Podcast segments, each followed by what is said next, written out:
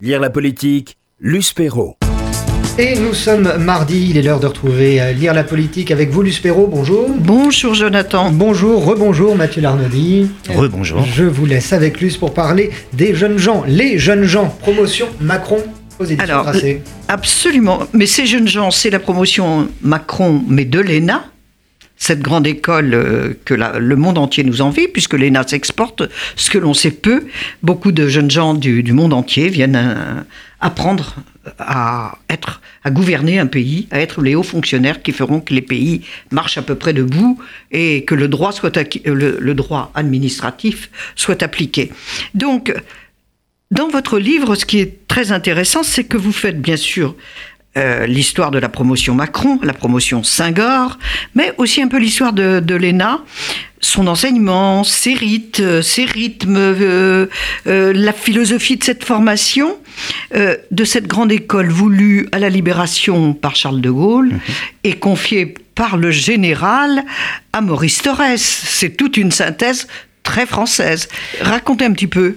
Bah, euh, oui, c'est toute une synthèse euh, qui s'inscrit aussi évidemment euh, beaucoup dans l'époque. Il faut euh, simplement euh, se rappeler que évidemment en 45, il s'agit de Reconstruire. la- complètement de redoter la France d'un appareil administratif non seulement nouveau, mais j'allais dire vierge pour remplacer évidemment tout celui qui a collaboré et, et efficace. Et donc l'école est dans un premier temps très clairement créée avec cette vocation-là qui est de fournir euh, en masse et en un minimum de temps euh, une nouvelle élite euh, administrative à la France. Et donc le premier élan euh, de l'ENA, c'est évidemment celui-là. Il est du coup aussi conforme avec ce que pensait De Gaulle. de Servir la France, servir le pays, une idée déjà très colbertiste également du lien entre l'économie et l'État y intervenant. Voilà, donc il y a évidemment cette, toute cette matrice idéologique là. Et l'intérêt général, surtout. Et l'intérêt général qui vient du Ce qui n'est pas rien, parce que- Et qui est, euh, qui est déjà la, la, la, la, première raison d'être euh, de l'ENA. Alors évidemment, après, euh, le temps passant euh, et les choses évoluant, euh, peut-être aussi l'urgence se faisant moins sentir, euh, on note quelques transformations euh, de l'ENA au cours du temps jusqu'aux années 80, euh, 90 où avec la euh, libéralisation euh, globale Le tout économie. le tout économie, c'est ça. Euh, l'école est devenue elle-même plutôt une espèce de super école de commerce où en fait euh, bah, les jeunes énarques euh, font leurs études assez rapidement et puis s'acquittent le plus vite possible à leur sortie de leur de, de, de leurs tâches administratives et et, Et des années qu'ils doivent à l'État. et de leurs devoirs exactement au- au- auprès de l'État pour ensuite aller aller dans le privé. Ça c'est le, le- le deuxième moment qu'on peut qu'on peut identifier et il semblerait, on en reparlera peut-être plus en détail tout à l'heure, que euh, depuis le début des années 2000 se soit amorcé un mouvement non pas exactement de reflux puisque le privé reste quand même très très présent dans les carrières de ces jeunes gens en question, mais euh, peut-être quand même un retour vers euh, Les valeurs vers fondamentales. les valeurs de l'administration et euh, de la politique. et de l'intérêt général de servir la France. C'est ça, participer du ce qui personnel politique, donc, ce qui n'était plus France. très à la mode. Exactement. Alors, vous nous racontez donc cette promotion Senghor devenue promotion Macron parce que puisque c'est lui qui est devenu le leader. Racontez-nous un peu qui ils sont ces jeunes gens, d'où viennent-ils, euh, comment euh, ont-ils émergé? Et euh, comment petit à petit ils ont fait table rase pratiquement de la génération précédente, la génération Voltaire? Alors, on va peut-être rappeler que quand même la génération Voltaire, qu'ils ont décimé, euh, ce n'était pas rien tout de même. C'était un président de la République, une, euh, un premier ministre, euh, de Dominique de Villepin, bien sûr. Dominique de Villepin, un président Plusieurs bien sûr, François Michel Hollande, Sapin, une candidate à la présidentielle quand même, Ségolène Royal, Exactement. enfin, et Euh, Jean-Pierre beaucoup de ministres. Ah, exactement. Vraiment, euh, c'est vrai que pour le coup, ça a été une génération Brillantissime. brillantissime. Il est encore un peu tôt quand même pour tout vous dire, pour savoir si la génération Sangor sera au diapason. Sauf qu'elle a quand même déjà donné un président de la République, ce qui n'est pas si mal et ce qui n'arrive pas à toutes les promotions. toutes les générations d'énarques. Exactement. Alors après, qu'est-ce qui la singularise, cette, euh, cette euh, promotion? C'est évidemment une des questions qui se posent au cours du livre. Euh, il y a différents éléments. Des éléments personnels d'abord, tout simplement, parce que c'est une je trouve que c'est une conjonction de très fortes personnalités qui se sont retrouvées à faire leurs études sur les mêmes bancs. Et puis il y a aussi des éléments conjoncturels, des, des, des, faits historiques, pour le dire tout simplement. D'abord, ça a été une génération très politisée. Pourquoi? Parce que la génération Sangor, c'est 2002-2004. c'est donc... après le séisme Le Pen, au second tour. Après plusieurs séismes différents et consécutifs, après les attentats sur New York de 2001, après le séisme Le Pen au second tour euh, des élections présidentielles, exactement. Et puis c'est aussi le moment où euh, bah justement euh, Dominique de, de Villepin, leur illustre prédécesseur de la génération Voltaire, prononce ce discours de magnifique à l'ONU où il redonne une certaine vigueur et indépendance euh, à la diplomatie française.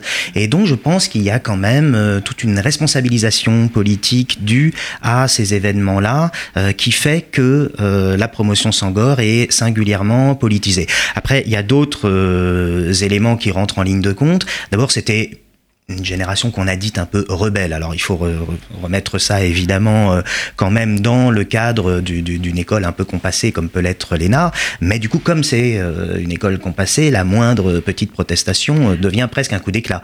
Et donc ils ont remis un rapport au moment de la... Sur le renseignement sur leur et enseignement et sur leurs professeurs en les attaquant à dominem, ce qui est quand même un, un, acte effectivement assez, assez, assez violent, il faut le, le remarquer, dans le cadre d'une administration. Exactement. Euh, donc c'est vrai que c'était, aussi quand même des gens qui euh, ne s'en laissaient pas compter et euh, il faut aussi euh, remettre une chose à leur place, s'ils s'en laissaient pas compter, c'était pas seulement pour la beauté du geste, c'est parce qu'il en allait de leur avenir et de, et leur de leurs ambitions professionnelles et qu'ils voulaient évidemment se faire une belle place et il tolérait mal que l'ENA euh, ne soit pas euh, l'instrument pour le faire. Et alors, justement, quels sont ceux qui émergent et quels ont été dès la fin de leurs études à l'ENA, le, le, les leaders en quelque sorte Alors, j'ai travaillé en deux temps, si je puis dire, sur, euh, sur Oui, vous aviez enquête. déjà enquêté avant que Macron n'émerge dans l'opinion publique. Exactement. Il n'était à cette époque que secrétaire général adjoint de, de l'Élysée. C'était déjà Mais pas mal. C'était déjà pas mal, surtout euh, qu'il avait donc 35 ans. Euh, 34. Euh, bon, en fait, c'est surtout sous Hollande qu'il y a eu un effet de groupe vraiment euh, très euh, très fort, très fort et très euh, très intrigant, puisque en 2013, il faut savoir que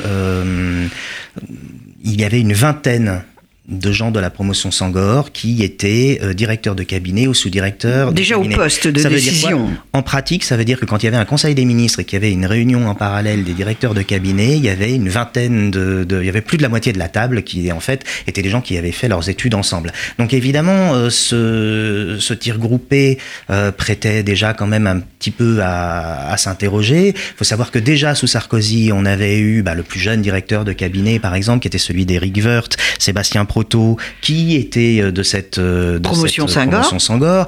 Euh, on avait eu Marie-Hélène Bérard, on avait eu euh, Sébastien et Sybille Marguerite Bérard. Oui, pardon, ça c'est Marie-Hélène, c'est la sa mère. pardon pour ce lapsus. Euh, mais bon, on avait eu, euh, on avait eu déjà euh, des gens qui étaient euh, donc très très jeunes, propulsés euh, dans les arcanes du pouvoir sous Sarkozy, dans cette première administration, et c'est là aussi un autre effet conjoncturel euh, très euh, déterminant pour euh, la génération Sangor. Arrive cette alternance et euh, bon bah finalement elle ne se produit pas si souvent. Et c'est vrai que lorsqu'il s'est agi de euh, de fournir à l'administration Hollande euh, des directeurs de cabinet, eh bien on est allé piocher dans le vivier social-démocrate qui était tout juste émoulu et qui arrivait à maturité, c'est-à-dire cette génération Sangor. Alors, en quoi se euh, quelle est la, vraie différence entre cette génération Senghor et les précédentes? Bon, déjà, ils ont été rebelles à la fin de, leur, de leurs études et ils ont dressé un vrai réquisitoire contre l'enseignement et contre leurs professeurs. C'est quand même un acte fort. Mais quand même, il y a plein, plein de différences et malgré tout, on a l'impression qu'ils sont comme ça en groupe et qu'ils qu s'imposent euh, aux manettes en groupe. Alors, sur l'effet de groupe, euh, il faut aussi quand même faire un, un petit peu attention. C'est uniquement générationnel? C'est pas uniquement générationnel, mais je crois qu'il faut pas voir ça non plus comme une espèce de grand complot qui aurait non, été non, non, mais pas. écoles, etc.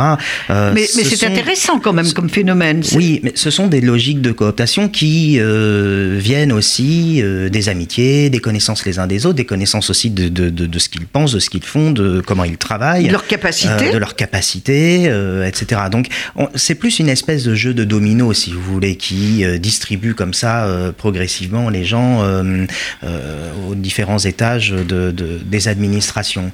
Euh, après, qu'est-ce qui les distingue de leurs prédécesseurs, euh, outre donc les, éléments euh, dont j'ai parlé tout à l'heure, cette alternance, cet effet très très politique de la génération, je crois qu'il y a aussi une capacité qu'ils ont à intérioriser de nouveaux codes qui sont euh, tout à fait euh, raccords avec l'évolution euh, de la société en dehors même du cadre des élites. Génération start-up.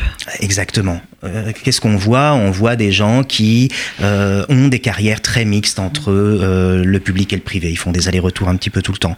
On voit des gens qui ont intégré un langage de la nouvelle économie, un Du langage management. managérial, exactement. Donc on a une espèce de synthèse, si vous voulez, entre le haut commis de l'État et le dirigeant de start-up. Ce qui d'ailleurs, on- ce que, ce que d'ailleurs on retrouve tout à fait dans l'expression start-up nation. Euh, finalement, la start- c'est une sorte de, de- de synthèse déjà en, dans, Banquier et assistant. Ricoeur. Oui, c'est ça. Il y a un petit peu, euh, il y a un petit Macron. peu tout, tout- tous les tous les pendants du pouvoir qui sont euh, synthétisés euh, au sein des mêmes personnalités. Alors, vous vous êtes déjà intéressé à cette génération il y a 4 ans. Qui étaient déjà les plus intéressants? Est-ce que ce sont les mêmes que l'on retrouve aujourd'hui? Ce qui est certain, c'est que euh, Emmanuel Macron, Autour à d'Emmanuel l'époque, Macron, voilà. jouissait déjà quand même parmi ses camarades euh, d'une estime euh, assez unanime et que au petit jeu des pronostics auxquels on pouvait tout à fait se livrer à l'époque, déjà nombre de ses condisciples disaient qu'il irait très loin et qu'il serait probablement Un des meilleurs.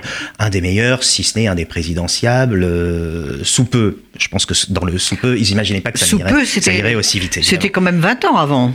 20-25 ans. De toute façon, personne ne pouvait imaginer à ce moment-là que euh, ça irait aussi vite. Même si moi, je, je- je- je- c'est vrai que j'étais ressorti de l'enquête absolument convaincu que ce type serait président de la République un jour. Mais c'est pareil, je pouvais pas Il imaginer. vous l'avait dit que non, non, non, il me l'avait pas dit. Non, mais finalement, un- à- avoir l'espèce de, de, de, de- de faisceau d'indices qui se tissait euh, autour de lui euh, par le biais aussi de ce qu'en disaient ses camarades, on pouvait légitimement le penser. Après, euh, Il était leader déjà. Vous savez, ce sont euh, des personnalités qui, euh, qui, qui ont une forte confiance en eux-mêmes et donc qui sont pas forcément prêts non plus à se reconnaître des leaders. Euh, il était plutôt dans l'espèce d'esprit de compétition qui est euh, typiquement celui de ces gens-là, euh, quelqu'un qui était appelé à très bien figurer. Mais euh, c'est vrai qu'il En haut de la liste, quoi. Il était parmi, euh, il était en haut de la liste. Oui, il faisait partie de ceux qui étaient La en, botte. en haut de la liste.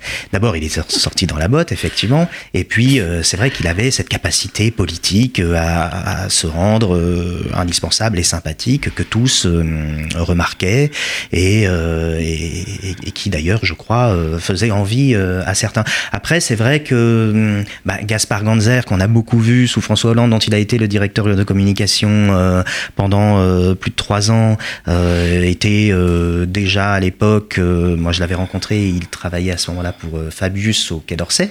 Il était aussi à la communication après avoir travaillé à la mairie de Paris.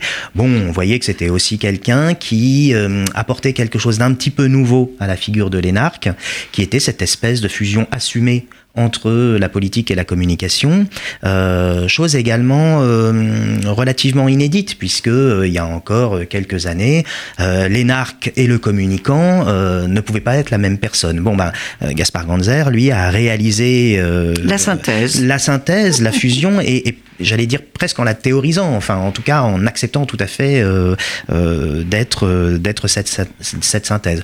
On a beaucoup parlé ces derniers temps de Sibylle Veil qui est devenue directrice présidente de Radio, France, présidente de Radio France. Oui, c'est vrai qu'on dit président.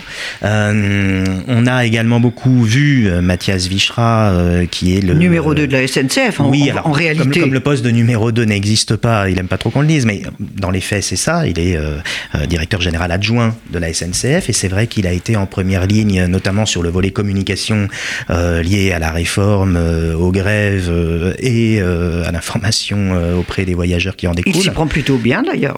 Mais il a un vrai talent politique, euh, c'est ce qu'on peut remarquer. Euh, réel, oui. Mm, mm. Alors, euh, là, vous nous, vous, nous donnez des, des noms de, de, personnes qui sont vues, mais quels étaient vraiment les plus intéressants il y a quatre ans? Et que, Est-ce que vous êtes surpris de ceux qui émergent ou pas Et, est-ce que... Alors, moi, ceux qui m'ont le plus intéressé, euh, il y a évidemment les personnalités en vue, mais il y a aussi d'autres personnalités auxquelles on, penserait moins. Euh, je vais prendre un exemple. Vous avez dit quelque chose d'intéressant tout à l'heure. Vous avez parlé du fait que l'ENA s'exporte. Oui. Et on a euh, aujourd'hui Les Français ne le savent pas. Non. L'ambassadeur d'Afghanistan en France, Abdelida Seliki, euh, que j'ai rencontré. C'est une rencontre vraiment très très euh, intéressante, passionnante, parce qu'elle m'a aussi amené à voir euh, le droit administratif français d'une façon un petit peu différente. Alors a priori comme ça c'est pas super sexy, mais lui il est passionné par ça depuis son plus jeune âge. Et Abdelila m'a expliqué que lorsqu'il s'est agi de doter le nouvel État afghan d'une nouvelle structure administrative, lui a été euh, parmi les fers de lance de la réforme pour emprunter un modèle qui ressemble au modèle français par euh, différence, par exemple, avec le modèle américain qui aurait plutôt été euh, naturel finalement, puisque les Américains étaient, présents en Afghanistan. On investi énormément en plus. Et, et ça, l'idée que finalement une administration, un appareil administratif puisse s'importer et s'appliquer à une autre réalité euh, culturelle, historique, géographique, avec évidemment euh, euh, des, des, des, ajustements. c'était une idée effectivement que j'avais pas du tout envisagée. Donc ça, c'était une rencontre absolument passionnante. D'ailleurs, bon, c'est vrai que je, je consacre dans, dans, le livre un, un, chapitre assez long parce que je trouve qu'elle nous fait voir cette, cette, la réalité administrative de la France un petit peu différemment. Alors, il, y a quand même euh, une des vocations de l'ENA, c'était de promouvoir la méritocratie républicaine. C'est-à-dire que tous les postulants, quel que soit qu'ils soient issus de familles euh, connues, pas connues, normalement ont les mêmes chances. Et vous constatez qu'au final, bah, ça ne marche pas. Ça ne marche pas. Il y a ce que vous appelez les fils et filles d'archevêques. Voilà. voilà. Tradition euh, chrétienne de la France. En fait, quand on, pense à, quand on pense à l'ENA, il y a presque deux, deux idées reçues un petit peu symétriques. Euh, la première, ce serait que euh, c'est un instrument de, de, méritocratie républicaine où de très bons élèves peuvent accéder aux plus hautes fonctions de la République euh, simplement parce qu'ils sont de très bons élèves. Et puis. Et très intelligents. voilà. Et puis, évidemment, l'idée, l'idée critique qui lui fait face et qui a été très largement étudiée par, par les sociologues et à commencer par Bourdieu, qui parlait de noblesse d'État, c'est que l'ENA est un des instruments privilégié de la reproduction sociale. Et alors quand on s'intéresse de près au parcours des différents membres d'une promotion comme je l'ai fait, euh, on se rend compte que les deux sont vrais dans la mesure où il y a effectivement quelques parcours de méritocratie républicaine qui méritent d'être remarqués et mentionnés.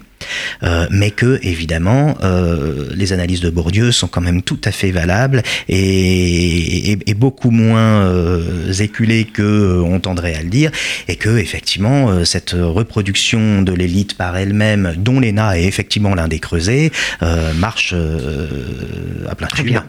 Apparemment très bien. Alors ces jeunes gens de cette promotion Saint-Gor que vous avez évoqué, ils sont plutôt sympathiques, ils sont plutôt talentueux, ils sont de gauche, de droite et de gauche et de droite, euh, comme le premier d'entre eux, bien sûr, le président Emmanuel Macron.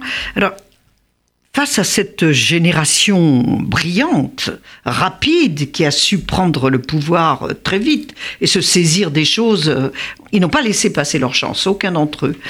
Euh, quels sont les, les nouveaux. Quel est le contre-pouvoir? Les nouveaux élus?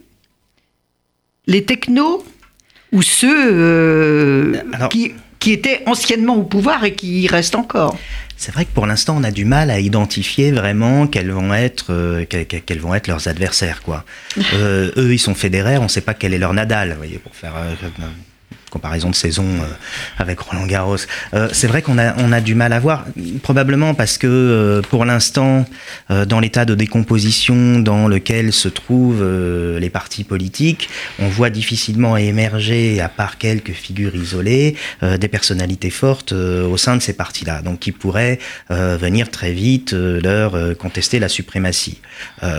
et quand bien même, au sein de ces partis-là, on a quelques figures émergentes qui font partie de de la génération Sangor. Euh, je pense par exemple à Boris Vallot, qui est l'une des figures qu'on commence à remarquer euh, au PS. beaucoup au PS. Et, euh, et c'est vrai que... enfin, ex-PS. oui, c'est ça. Alors, et, Peut-être qu'il faut attendre euh, quelque temps que les recompositions politiques soient un petit peu euh, euh, plus assumées et plus avancées euh, pour vraiment pouvoir identifier quels vont être euh, les, Les leaders. de ces euh, sympathiques jeunes gens. Vous dites, vous, vous dites sympathiques. euh, c'est vrai que je note souvent qu'ils sont Ils sont sympathiques. les- oui. mais je, je- je- je tiens à apporter un bémol parce que je, pense à une, une critique que j'ai lue d'ailleurs sur le livre qui faisait mine de croire que je les trouvais tous sympathiques. C'est évidemment pas le Ah cas. non, pas tous. Ils ont par contre, non mais ils ont une vraie capacité à se rendre sympathiques et c'est surtout ça ce sur quoi je voulais attirer l'œil dans le livre parce que évidemment cette capacité à se rendre sympathique, elle est éminemment politique. Alors euh, après, en termes de personnalité, selon les inflexions de chacun, on va se sentir plus ou moins proche euh, de l'un ou de l'autre. Mais euh, c'est vrai qu'ils ont une capacité à manier le langage, à euh, savoir vous englober dans euh, leur, leur, leur, leur empathie et dans leur euh, raisonnement, euh, qui, à mon avis, euh, fait une vraie euh, Ah bah, c'est une vraie- compétence politique, pour ne pas dire talent. Et une vraie force. euh, C'est une vraie force. Une vraie force, absolument. Alors, je rappelle le titre de votre ouvrage, Mathieu Larnaudy. Vous venez de publier Les jeunes gens, la promotion Grasse- euh, Macron chez Grasset. Et il faut attendre quelques temps donc pour savoir, euh, comme la promotion Voltaire avait triomphé de la promotion Nanterre, euh, comme l'avait écrit si bien François Bazin dans le Nouvel Obs, quand François Hollande avait pris les, les rênes du, du Parti socialiste, la promotion, la promotion Nanterre étant l'UNEF de Cambadélis. Euh, il faut savoir maintenant, il faut attendre pour savoir qui à En Marche, qui ailleurs pourra être le contre-réseau, le contre-pouvoir de cette génération Senghor. Légitime, oui. Vous reviendrez pour en parler, merci. Avec grand plaisir. Mathieu euh, Larnaudy, merci. Luce Perron, on vous retrouve évidemment mardi prochain. 12h53, le 12-13 continue après la pub, à tout de suite.